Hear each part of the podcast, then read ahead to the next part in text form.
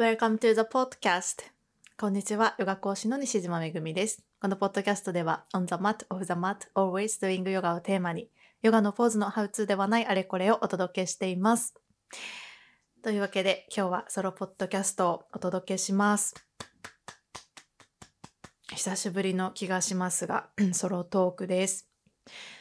な、まあ、久しぶりな気がするとは言いつつも、実は、あのまあ、今 YouTube の方で30日間生配信企画を開催中なので、まあ、毎日一人で そういえば喋ってる状態でした。なので、まあ、ポッドキャストっていう体裁では久しぶりなのかな？な気がしますけど、まあ、今ね、その30日間生配信企画は、まあ、去年、去年の4月に初めて開催した YouTube の企画で、まあ、当時は私自身こう一人でライブ配信するのもまだあんまり慣れてない状況で練習を兼ねて当時はその企画を始めたんですけど、まあ、今年は2年目ということで、まあ、ちょっと前回よりも少しパワーアップして、まあ、私自身も結構力がついたなってこう力がついたなっていうか、まあ、こう表現者としてこう人前で喋るっていう訓練を、まあ、この1年だいぶ積んだなっていうのを実感してるんですけど、まあ、その30日間生配信も今あのこのポッドキャストを収録してるのが Day23 で23日まで終了してあと残すところ1週間という状態まで来ました。で、まあ、去年は初めてだったっていうこともあって一体どんなものなのかっていうところも未知だったのでもうねなんか全部が手探りだったし、まあ、途中体調を崩した日もあったりして結構こう30日間やり抜いたっていう感じがこう最後あったんですけど、まあ、今年は2年目っていうこともあってまあどんな感じか分かってるっていうのとあと今年は去年と比べて大きく違うのがある程度スケジュールを立ててこう配信しているっていうところがあってなので、まあ、そんなに一日一日今日は何しようかなって悩む必要もなく、まあ、決まったスケジュールにのっとって、まあ、その中でこう何をお話しするかとか何をやっていくかっていう多少考える部分はあるんですけど、まあ、そういうものも結構ね今は、まあ、その時々でアイディアが自然とやってくるので、まあ、それをそれを繊細にキャッチしながらあ今日はこれだなっていうのがまあ大体あるんですよねその時その時で。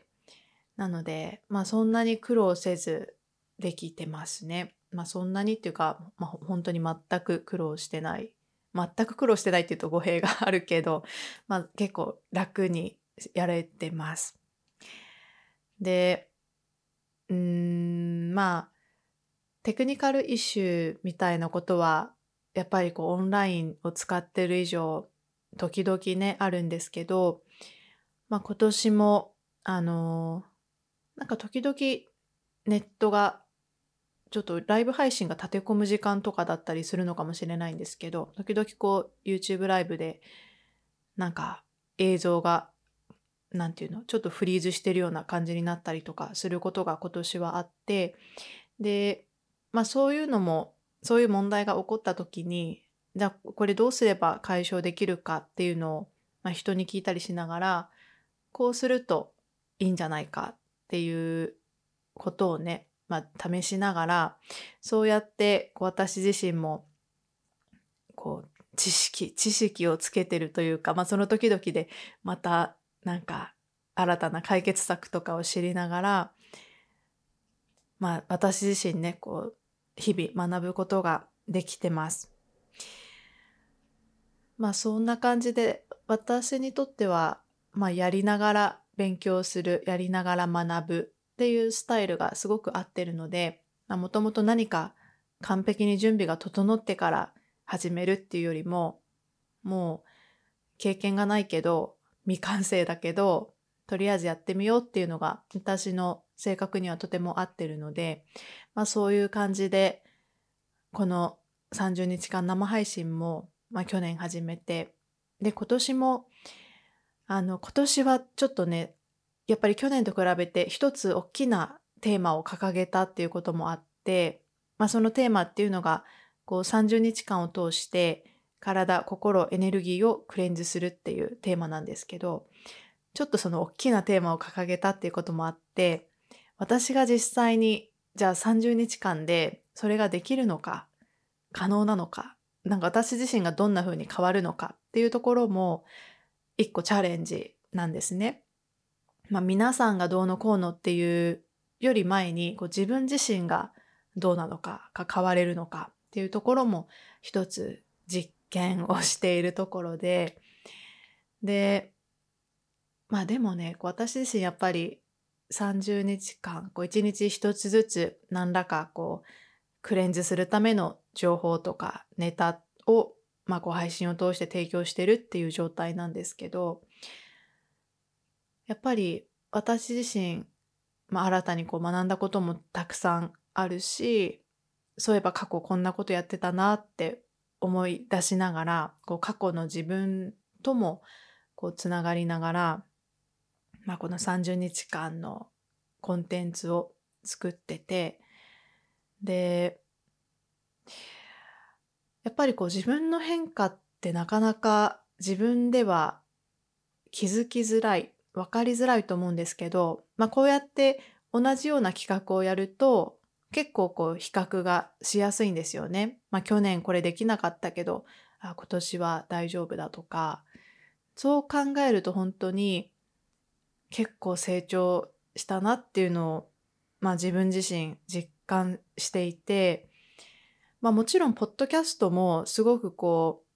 自分の考えとか思ってることをしゃべるっていう訓練にはとてもなっててもう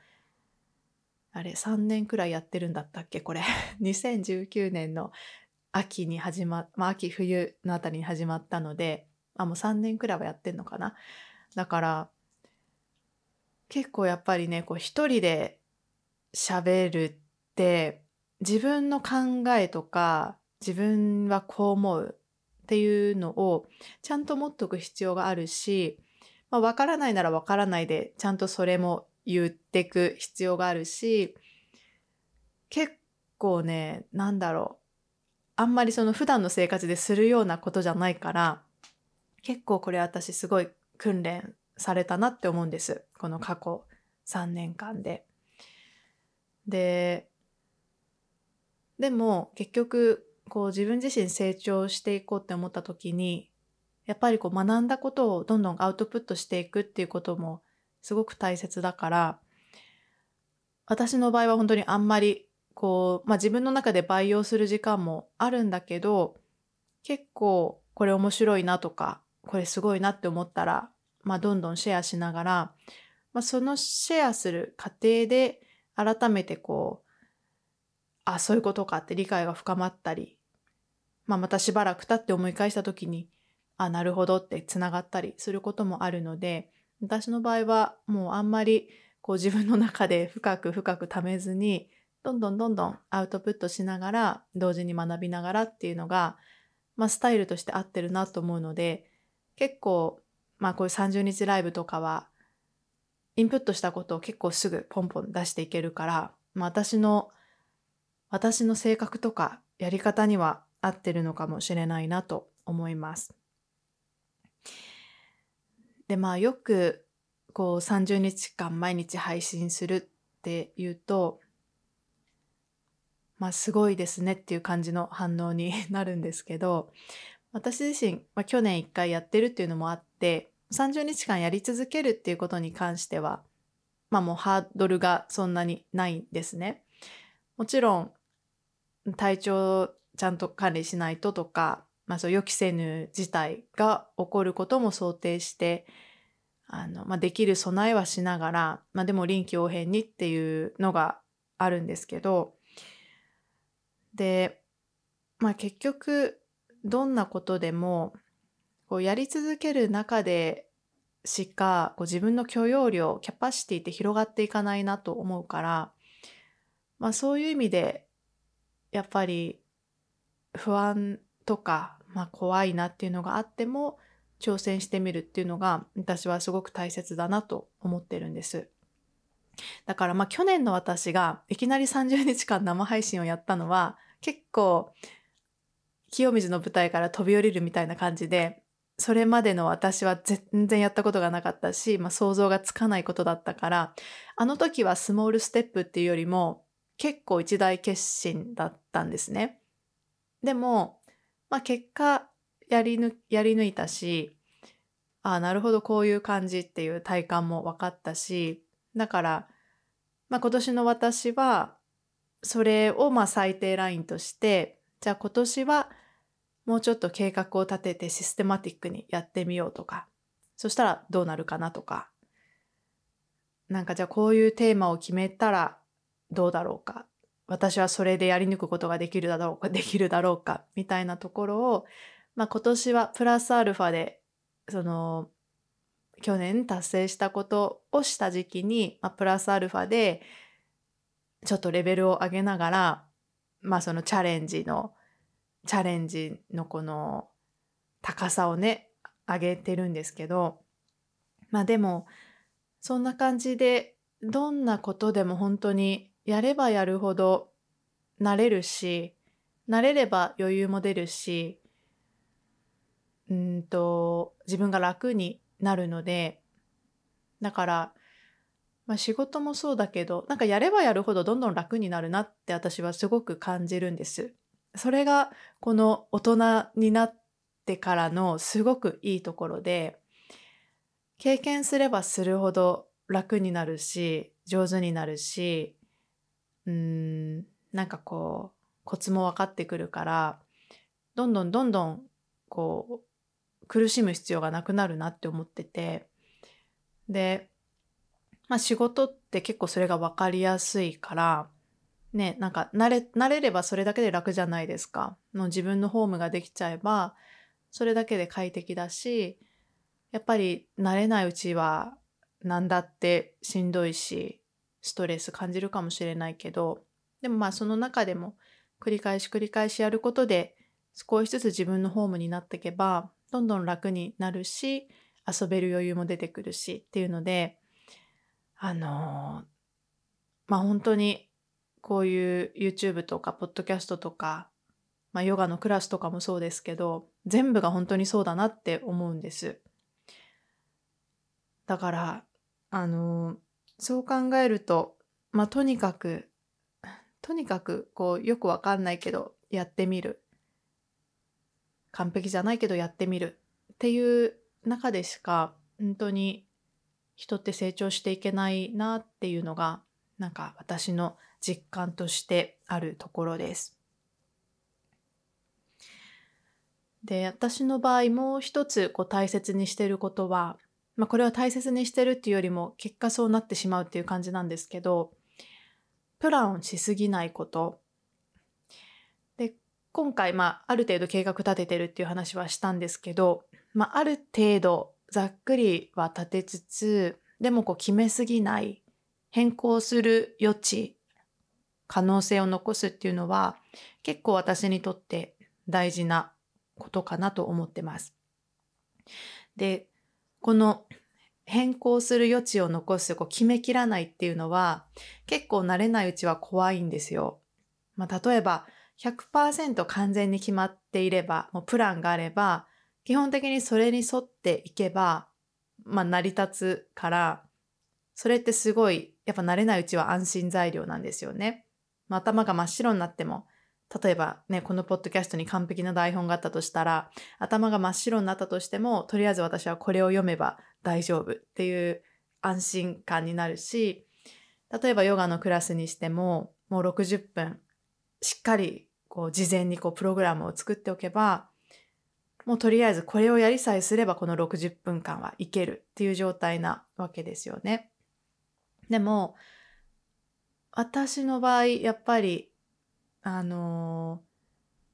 ー、なんだろう100%ガチガチに決め込むよりも結局あなんかいざその場に立った時このマイクにマイクの前に来た時とかスタジオに立った時とかに感じることとかあ今日はこれだってなんかひらめいてくるものだったりとか、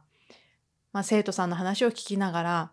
ああじゃあこっちの方がいいなって感じる余地だったりとかそういうものをこう、まあ、その場で生じるものも加味しながらそういうこうなんだろう変化を加えられる余地余裕っていうのがあった方が私はうん、なんて言うんだろう。まあ、ライブの意味があるし、まあ、ポッドキャストはライブじゃないけど、まあ、でも、こう、ね、クリエイティブっていうか、一発撮りでこう撮ってるっていう意味では、まあ、ライブとも言えるので、なんかそういう余地がある方が好きだし、なんか私はそうしたいんですね。あんまり最初のプランにこだわりたくないというか、なんかその場で起こることが結局ベストだし、必然だと思ってるから、その時々でもたらされる偶然とかメッセージみたいなものも取り入れていった方がいいものになるなと私は思ってるので結構それをまあどんなどんなこうどんな制作物、まあ、動画にせよポッドキャストにせよ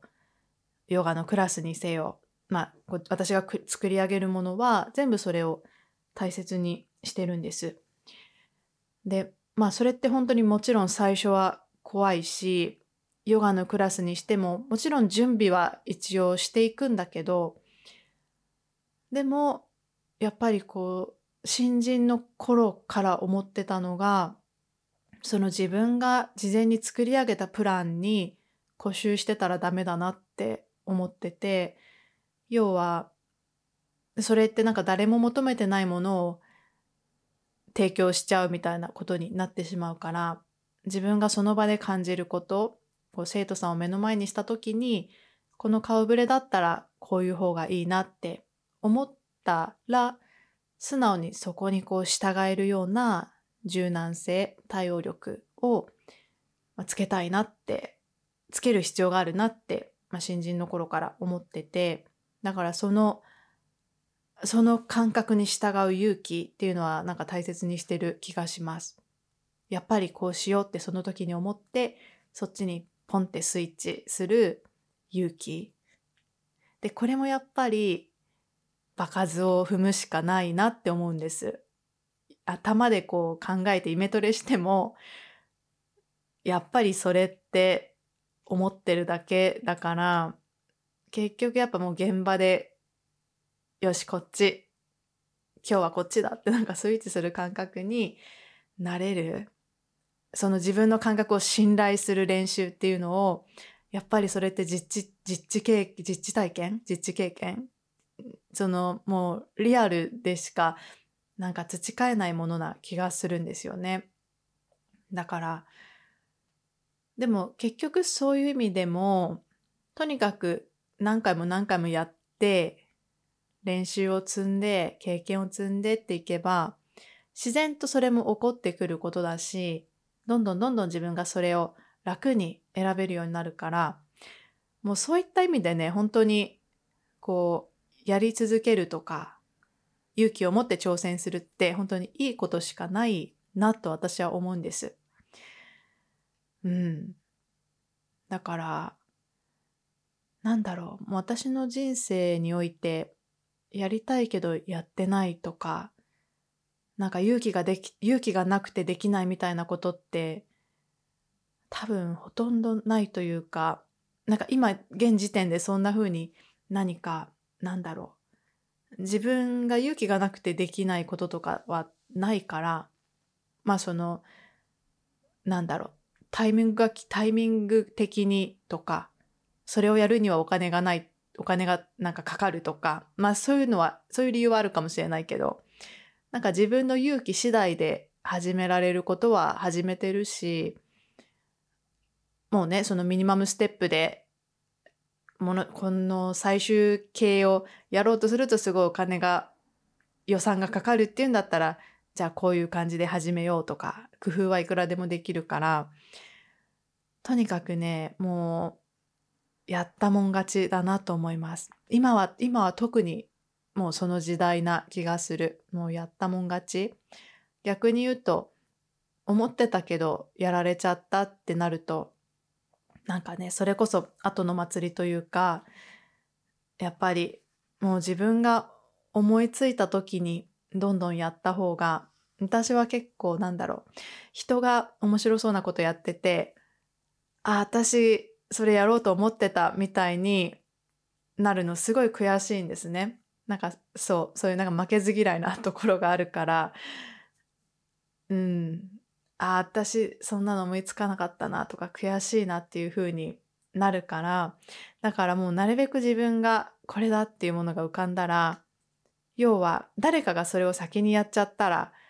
結局思いついたのは私が先だって思ってても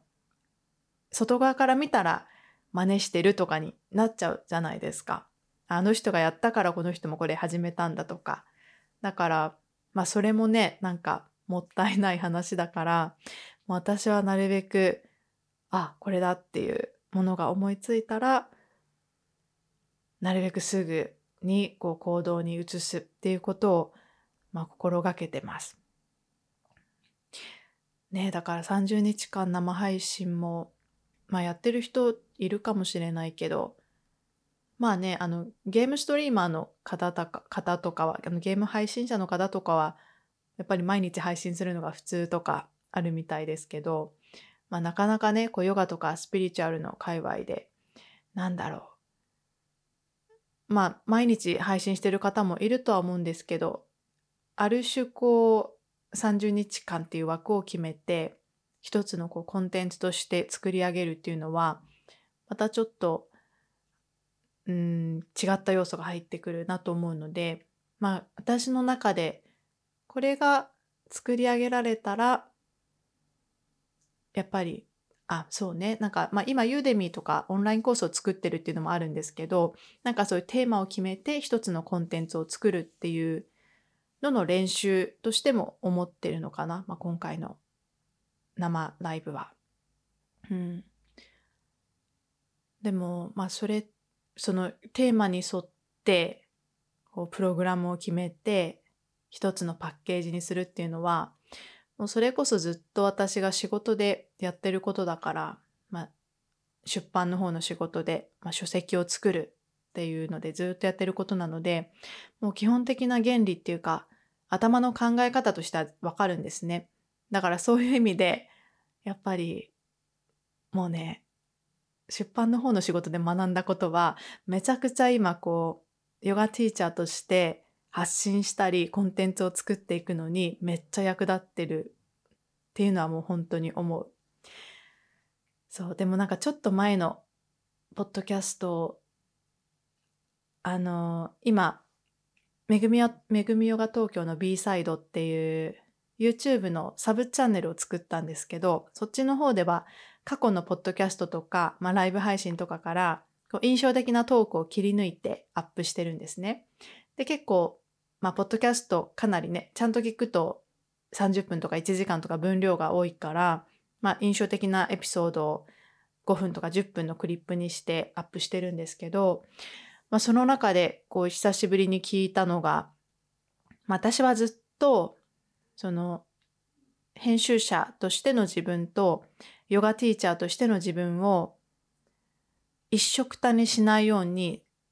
気をつけてたっていう話をしてる回があってそうそれはあの一緒にしちゃダメだってずっと思ってたんです。こうなんだろう編集者としてのこう私はもうそのその世界の人と接してる時にはもう私はヨガとか一切関係ない私だしこのヨガの先生としての私でいる時はこの出版の方の仕事とかこう一切見せちゃいけないっていうかもう人格は別に同じなんだけど私っていう人間は同じなんだけどなんかそういう違うことしてる自分を見せちゃいけないって思ってたんですね。でまあそれは何だろうなんか私の中でのまあ思い込みもあったんだと思うんですけどその時まだ副業っていうのもあんまり多分日本ではよく思われてなくって私がまあもともとその両方の仕事をやり始めたのってまあ一番最初は本当2015年とか2014年とかその頃だったんですけど、やっぱり会社員はこのね、自分のこの会社での仕事に集中するべきで、そんなこうよそでね、なんかお小遣い稼ぎのようなことしちゃいけないとか、まあ、あの会社でもちろんそういう決まりがあるとかはあると思うんですけど、なんとなくこう印象として、ちょっとなんか100%会社の仕事真面目にやってないみたいな印象もあったりするじゃないですか。で、まあ当時の私は自分が多分そう思ってたからそんな風に思ってたんですけど、まあその後会社を辞めて独立してからは、まあ堂々と2つの仕事できるようにはなったんだけど、まあそれでもヨガもやってますとか、出版の仕事もしてますとか、なんかあんまりそういうことってそれぞれの現場にはこう持ち込めない、持ち込んじゃダメだっていう感覚がすごくあったんですね。でも、それを統合してくれた、とそれを統合する大きなきっかけとなったのが、ポッドキャスト、で、当時の私はそんなこと別に想像もしてなかったんですけど、こうやって、まあ一人で喋ってる時もあるんですけど、まあゲストを招いてトークしてることもね、こう、ポッドキャストだと多いんですけど、そういう時に、まあ、すごいゲストの方が話しやすいって言ってくださったり、あと、まあ、聞いてくださってる方からも、こう、私のこの話の進め方がすごくいいとか、そんな風に言ってくださる機会がすごく増えて、で、その時に、ああ、まあ私、こう、プロのインタビュアーだもんな、そういえばって思ったんですよ。まあ、ライターとしてこのね、まあ、いろんな著名人の方とか、まあ、一般の方とかも、もうとにかくいろんな方を取材してきたから、だから、まあ、人に話を聞くっていうのはもうずっとずっと仕事を通じてやってきたことだし、まあ、それにプラスヨガを学んだっていうこともあって、多分私の話を聞く時のスタンスも、もうちょっとこうマインドフルになったのかもしれないけれど、まあ、結構それで、あ、私がこう編集者とかライターとして培ってきた経験がこうして生きるんだっていうことに気づいて、ポッドキャストに関しては、まあヨガをやってる私としてこう始めたんですけど、でも結構やっぱりそれだけじゃなくって、そっちの出版の方で得た経験がむちゃくちゃ役立ってるなと思ってるので、だからまあ、ポッドキャストの、あの番組の説明文には、あの、フリーエディターライターでヨガ講師のっていう感じで、もうね、二つとも、こう、肩書きを入れたんですけど、まあそんな感じで、何を話してたんだっけ？ポッドキャストは、すごく自分の中で、こうバラバラだったものを統合するきっかけをくれたんですね。で、そっから結構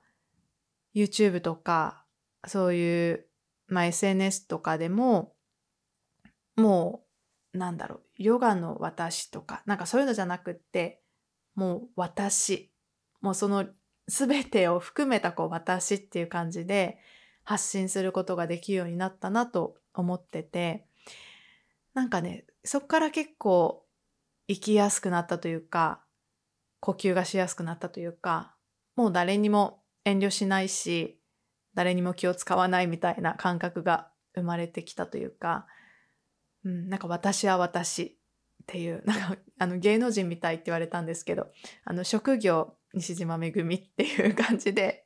今は捉えてて、の私が私でいることがもう仕事であるっていう、もう全ての基盤はそれであるっていう感じで、今はね、こうやってるんですけど、